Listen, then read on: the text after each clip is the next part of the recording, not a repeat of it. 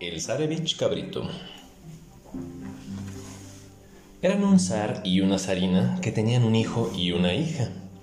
El hijo se llamaba Ivanushka y la hija Alenushka. Cuando el zar y la zarina murieron, los hijos, como no tenían ningún pariente, se quedaron solos y, y decidieron irse a recorrer el mundo se pusieron en camino y anduvieron hasta que el sol subió en el cielo a su mayor altura, y sus rayos les quemaban implacablemente, haciéndoles ahogarse de calor, sin ver alrededor vivienda alguna que les sirviera de refugio, ni árbol, a la sombra de cual pudieran acogerse, en la extensa llanura percibieron un estanque, al lado del cual pastaban un rebaño de vacas. Tengo sed, dijo Ivanushka. No bebas, hermanito, porque si bebes te transformarás en un ternero, le advirtió a Lenushka. Ivanushka obedeció y ambos siguieron su camino. Anduvieron un buen rato y llegaron a un río, a la orilla del cual pasía una manada de caballos. Oh, hermanita, si supieras qué sed tengo, dijo otra vez Ivanushka. No bebas, hermanito, porque te transformarás en un potro. Ivanushka obedeció y continuaron andando. Después de andar mucho tiempo, vieron un lago, al lado del cual pasía un rebaño de ovejas. Oh, hermanita, quiero beber. No bebas, Ivanushka, que te transformarás en un corderito. Obedeció el niño otra vez. Siguieron adelante y llegaron a un arroyo, junto al cual los pastores vigilaban a una piara de cerdos. Oh, hermanita, no puedo más. Tengo una sed abrasadora, exclamó Ivanushka. No bebas, hermanito, porque te transformarás en un lechoncito. Otra vez obedeció Ivanushka, y ambos siguieron adelante. Anduvieron, anduvieron. El sol estaba todavía alto en el cielo y quemaba como antes. El sudor les corría por todo el cuerpo y todavía no habían podido encontrar ninguna vivienda. Al fin vieron un rebaño de cabras que pasía cerca de una laguna. Oh hermanita, ahora sí que beberé. Por Dios, hermanito, no bebas, porque te transformarás en un cabrito. Pero esta vez Ivanushka no pudo soportar más la sed y no haciendo caso del aviso de su hermana, bebió agua de la laguna.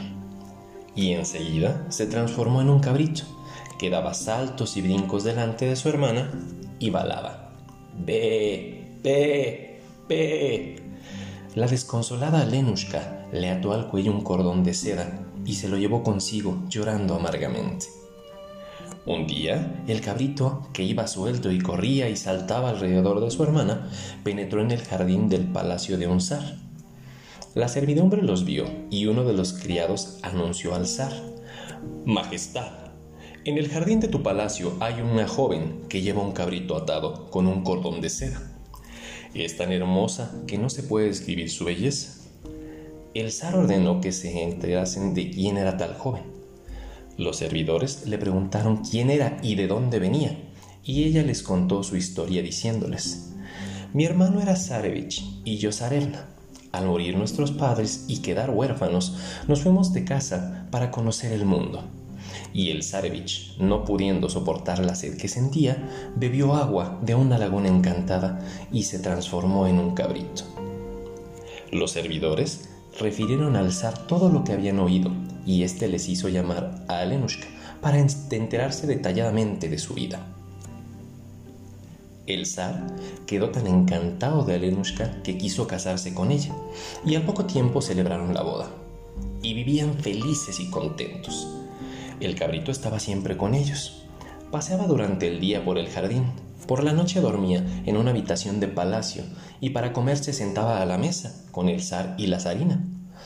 Llegó un día en el que el zar se fue de casa y mientras tanto una hechicera por medio de sus artes de magia hizo enfermar a la zarina y la pobre Alenushka adelgazó y se puso pálida como la cera. En el palacio y en el jardín todo tomó un aspecto triste. Las flores se marchitaron, las hojas de los árboles se secaron y las hierbas se agostaron. El zar, al volver de casa y ver a su mujer tan cambiada, le preguntó, ¿Qué te pasa? ¿Estás enferma? Sí, no estoy bien, contestó ella. Al día siguiente el zar se fue otra vez de casa mientras que Alenushka guardaba cama. Vino a verla la hechicera y le dijo, ¿Quieres curarte? Pues ve a la orilla del mar y bebe su agua al amanecer y al anochecer durante siete días. La zarina hizo caso del consejo y al llegar el crepúsculo se dirigió a la orilla del mar, donde aguardaba ya la hechicera, la cual la acogió, le ató al cuello una piedra y la echó al mar. Alenushka se sumergió enseguida.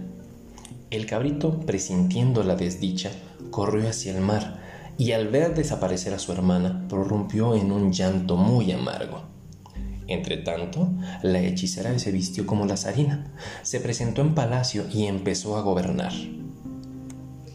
Llegó el zar de casa y sin notar el engaño, se alegró mucho al ver que la zarina había recobrado la salud, sirviendo la cena y se pusieron a cenar.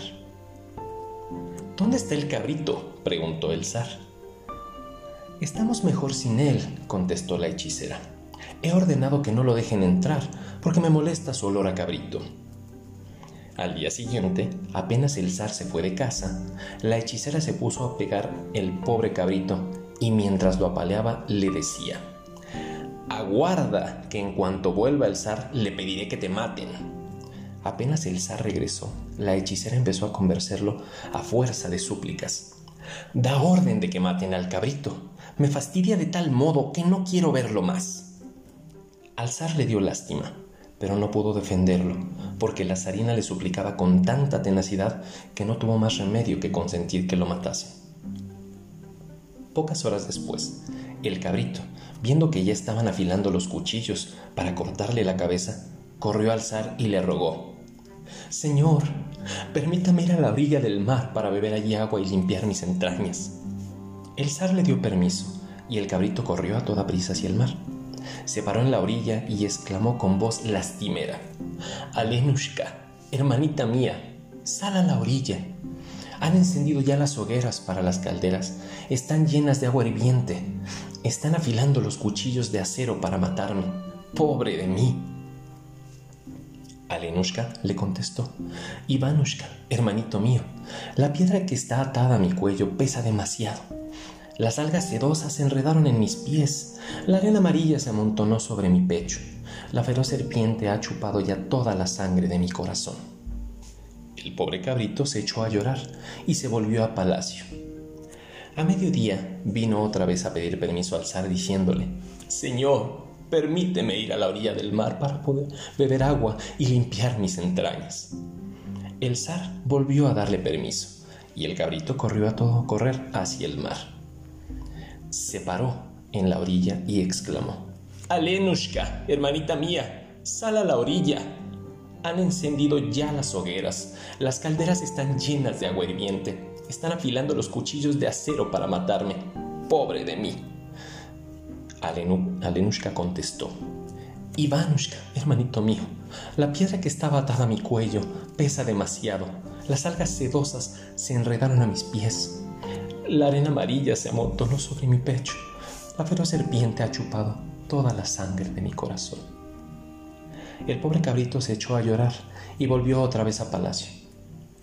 Entonces el zar pensó, ¿por qué el cabrito quiere ir siempre a la orilla del mar? Y cuando vino por tercera vez a pedirle permiso diciéndole, Señor, déjame ir a la orilla del mar para beber agua y lavar mis entrañas. Lo dejó ir y se fue tras él. Llegados a la orilla, oyó al cabrito que llamaba a su hermana. Alenushka, hermanita mía, sal a la orilla. Han encendido ya las hogueras, las calderas están llenas de agua hirviente, están apilando los cuchillos de acero para matarme. Pobre de mí.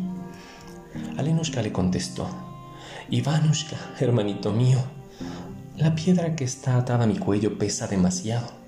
Las algas sedosas se enredaron a mis pies. La arena amarilla se amontonó sobre mi pecho. La feroz serpiente ha chupado toda la sangre de mi corazón. Pero el cabrito empezó a suplicar, llamándola con voz tiernísima, y entonces Alenushka, haciendo un gran esfuerzo, subió de las profundidades del mar y apareció en la superficie. El zar la cogió, desató la piedra que tenía atada al cuello, La sacó a la orilla y le preguntó lleno de asombro. ¿Cómo te ha sucedido tal desgracia? Ella le, contestó, le contó todo. Alzar se alegró mucho y el cabrito también, manifestando su alegría con grandes saltos. Los árboles del jardín de palacio reverdecieron, las plantas florecieron y todo alrededor del palacio se llenó de risas y júbilo. En cuanto a la hechicera, el zar dio orden de ejecutarla. En el centro del patio encendieron una gran hoguera y en ella quemaron a la bruja. Después de haber hecho justicia, el zar, su mujer y el cabrito vivieron felices y en paz, aumentando sus bienes y sin separarse nunca.